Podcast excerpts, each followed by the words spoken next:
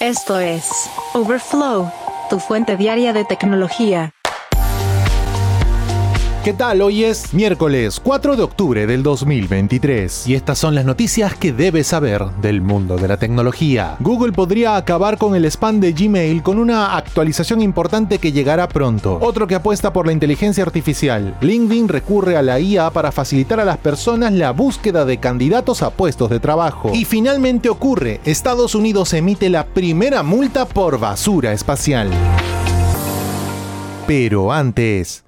Samsung hace realidad sus dispositivos Fan Edition en 2023 y hablamos de un teléfono, una tablet y unos audífonos inalámbricos. En el caso del Galaxy S23 Fan Edition tiene muchas de las características que su hermano más caro, como por ejemplo la certificación IP68, además de soporte 5G, carga inalámbrica y almacenamiento desde los 128 GB. Sin embargo, los cortes tienen que llegar por alguna parte y el lugar más notable es el cuerpo. La tapa posterior del teléfono es de plástico en lugar de un vidrio de lujo.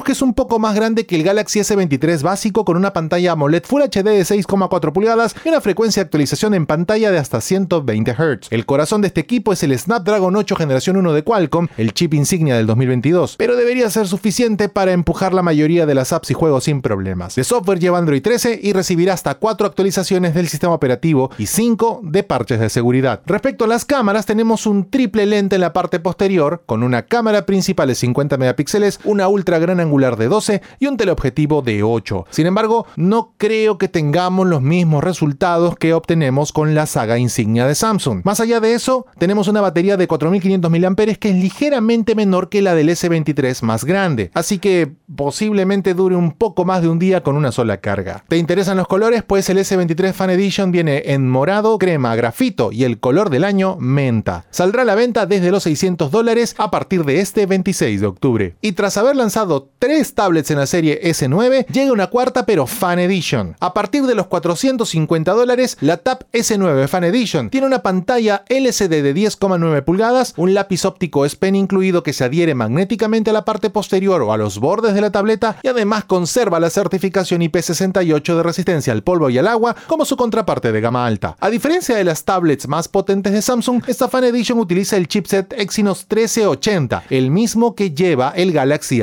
A54 en verdad, uno bastante competente. Sin embargo, no llega sola porque llega también con un modelo Fan Edition Plus que llega a las 12,4 pulgadas y agrega una lente ultra gran angular al sistema de cámara trasera. El tamaño más grande significa una mayor capacidad de batería que llega hasta los 10.090 mAh y además un poco más de RAM, 8 GB frente al modelo base. Estas tablets también recibirán 4 actualizaciones de Android y 5 años de parches de seguridad. Y ya para cerrar el anuncio, tenemos nuevos auriculares inalámbricos de Samsung, los Galaxy Buds Fan Edition, que cuestan 100 dólares y son la versión más barata de los Galaxy Buds 2 Pro. De acuerdo con Samsung, tendríamos hasta 6 horas de duración de batería con cancelación activa de ruido y hasta 9 horas sin este agregado. El estuche podría agregar hasta 30 horas adicionales de energía, pero no admite carga inalámbrica, así que tienes que conectarlo vía USB-C. Además, el equipo lleva una certificación IPX2, algo que los hace resistentes al sudor y estarán bien bajo la lluvia. Vienen en blanco-negro y saldrán a la venta también este 10 de octubre. Ahora, si el fanatismo te dura un poco más, recuerda que la serie Galaxy S24 podría lanzarse a principios del próximo año, así que seguramente este Fan Edition también caerá de precio a un rango mucho mayor conforme nos acerquemos a ese anuncio.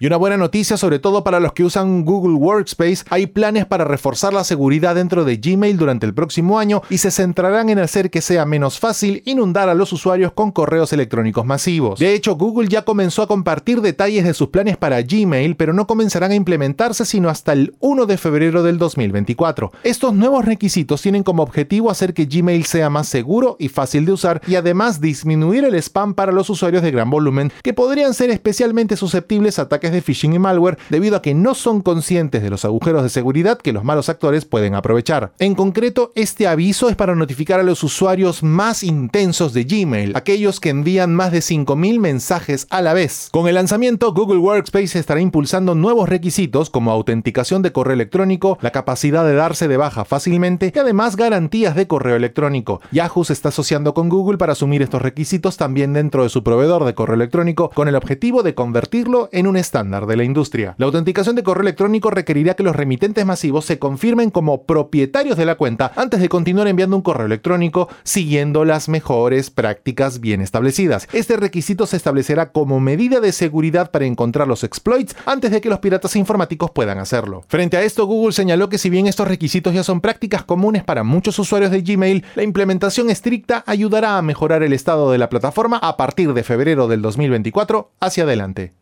Y ya sabemos que el mundo laboral ha sido sacudido por la inteligencia artificial, pero parece que la ola expansiva llegó hasta LinkedIn. La red social para profesionales mencionó el martes que agregará funciones de IA a sus negocios principales, lo que permitirá a los reclutadores encontrar candidatos para puestos de trabajo, haciendo preguntas en lenguaje natural y permitiendo a los profesionales del marketing crear campañas publicitarias con pocos clics. Este producto para profesionales de negocio, propiedad de Microsoft, ha estado utilizando tecnología de OpenAI, el creador de ChatGPT, en el que Microsoft ha invertido para desarrollar las funciones. LinkedIn tiene más de 950 millones de miembros y la gran mayoría de los cuales no paga por el servicio. El negocio principal de la red es cobrarle dinero a reclutadores y profesionales de marketing y ventas por el acceso a su gran cantidad de datos. Tradicionalmente, eso ha requerido que esos clientes busquen en la base de datos de LinkedIn usando filtros de datos, palabras claves y otras técnicas de motores de búsqueda, esencialmente traduciendo una consulta natural como quiero contratar a un desarrollador de software con 10 años de experiencia en Buenos Aires, al lenguaje que la base de datos de LinkedIn pueda entender.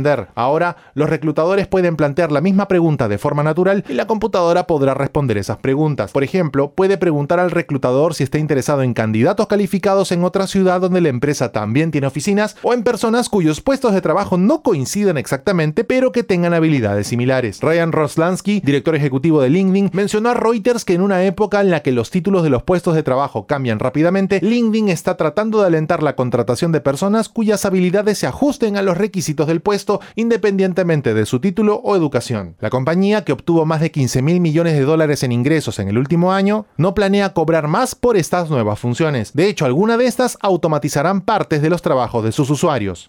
Y tal parece que la visión apocalíptica de la película Wally comienza a tomar forma, pero desde el lado legal. El gobierno de los Estados Unidos ha multado por primera vez a una empresa por dejar basura espacial orbitando la Tierra. La Comisión Federal de Comunicaciones ha multado a Dish Network con 150 mil dólares por no alejar lo suficiente un satélite antiguo de otro en uso. La empresa admitió su responsabilidad sobre el satélite EcoStar 7 y acordó un plan de cumplimiento con la FCC. La basura espacial está formada por fragmentos de tecnología que están en órbita alrededor de la Tierra, pero que ya no están en uso y corren el riesgo de colisiones. Oficialmente se le llama basura espacial a cosas como satélites viejos y partes de naves espaciales. La FCC señaló que el satélite de Dish representaba un riesgo potencial para otros que orbitan la Tierra en su altitud actual. El EcoStar 7 de Dish, que se lanzó por primera vez en 2002, estaba en órbita geoestacionaria, unos 36.000 kilómetros sobre la superficie de la Tierra. Dish estaba destinado a mover el satélite 186 millas más lejos del planeta, pero al final de su vida, el 2022, lo había movido solo 76 después de perder combustible. A medida que las operaciones satelitales se vuelvan más frecuentes y la economía espacial se acelere, debemos estar seguros de que las operadoras cumplan con sus compromisos, mencionó Loyan Eagle, jefe de la oficina de cumplimiento de la FCC. Ahora, la multa de 150 mil dólares representa realmente un arañón pequeño en proporción a los ingresos totales de Dish, que fueron de 16.700 millones de dólares solo en 2022. Se estima desde que se lanzó el primer satélite en 1957, se han enviado al espacio más de 100.000 de estos dispositivos y más de la mitad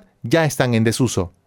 Tras la pausa, la importancia del reciente Premio Nobel de Física en 2023 para el estudio de los electrones.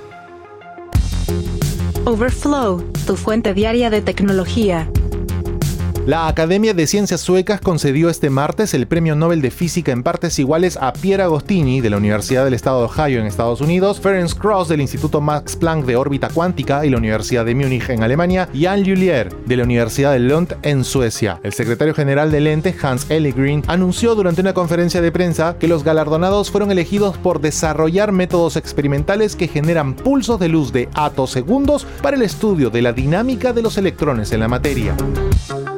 Para entender un poco más acerca de este premio y el impacto de esta investigación, nos acompaña el periodista de ciencia y tecnología del diario El Comercio en Perú, Bruno Ortiz Viso. Bruno, a grandes rasgos, ¿de qué trata esta investigación y por qué mereció el Premio Nobel de Física este año? Bueno, aunque los premios Nobel son siempre bastante interesantes, hay algunas categorías, como por ejemplo la de física, que entender las razones por las que se entregó el galardón puede ser un poco complejo. Pero como yo no soy ningún erudito, te comento más o menos en simple lo que sucedió en este caso. Hay tres ganadores. Han recibido el premio por crear nuevas herramientas para explorar el mundo de los electrones que está dentro de los átomos. Ahora, pasa que estos electrones se mueven muy rápido y estos tres investigadores en distintos momentos desarrollaron herramientas, láseres en particular, que generan pulsos de luz muy veloces que son capaces de medir a estos electrones. Ahora, ¿qué tan rápido? Imagínate que la medida se hace en atosegundos, no en milisegundos, en atosegundos. Un atosegundo es la trillonésima parte de un segundo, es decir, rapidísimo. Hasta ahí todo bien con esto, pero ¿cuál es el impacto de esta investigación en el mundo de la física de aquí al futuro? Bueno, además de seguir procesos que antes era imposible hacerlo, ahora se podría hasta modificar el movimiento de esos electrones y mejorar de esa manera las propiedades de un material. Por ejemplo, las células fotovoltaicas de un panel solar se pueden hacer mucho más eficientes todavía. Ahora, te dejo un dato de color antes de irme. Esta francesa Anne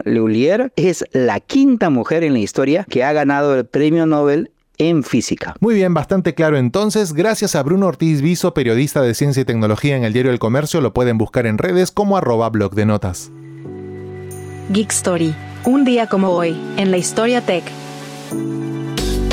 Y un día como hoy, coincidentemente 4 de octubre pero del año 2016, Google celebró el evento Made by Google en el que anunció una serie de nuevos productos, incluido el primer smartphone Google Pixel. Este producto supuso un cambio con respecto a la línea anterior de teléfonos Nexus, ya que fue diseñado y comercializado por completo por Google. El Pixel fue elogiado por su diseño elegante, un rendimiento potente y su excelente cámara. También fue uno de los primeros teléfonos en salir al mercado con Android Nougat, la última versión del sistema operativo de Google en esa fecha. Por si no lo recuerdas, fue lanzado en dos modelos, el Pixel de 5 pulgadas y el Pixel XL de 5,5. Junto con estos dispositivos llegaron el Google Wi-Fi para ampliar la cobertura en casa, el headset de realidad virtual Daydream View, el Chromecast Ultra, el primero en transmitir en 4K HDR y el Google Home como dispositivo de control a través de comandos por voz.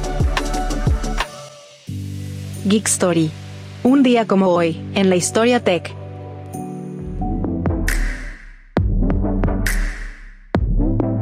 Hasta aquí la edición de Overflow de hoy, miércoles 4 de octubre del 2023. Muchas gracias por acompañarnos. Recuerda suscribirte a este podcast para que a diario recibas notificaciones sobre las noticias tecnológicas más importantes del mundo.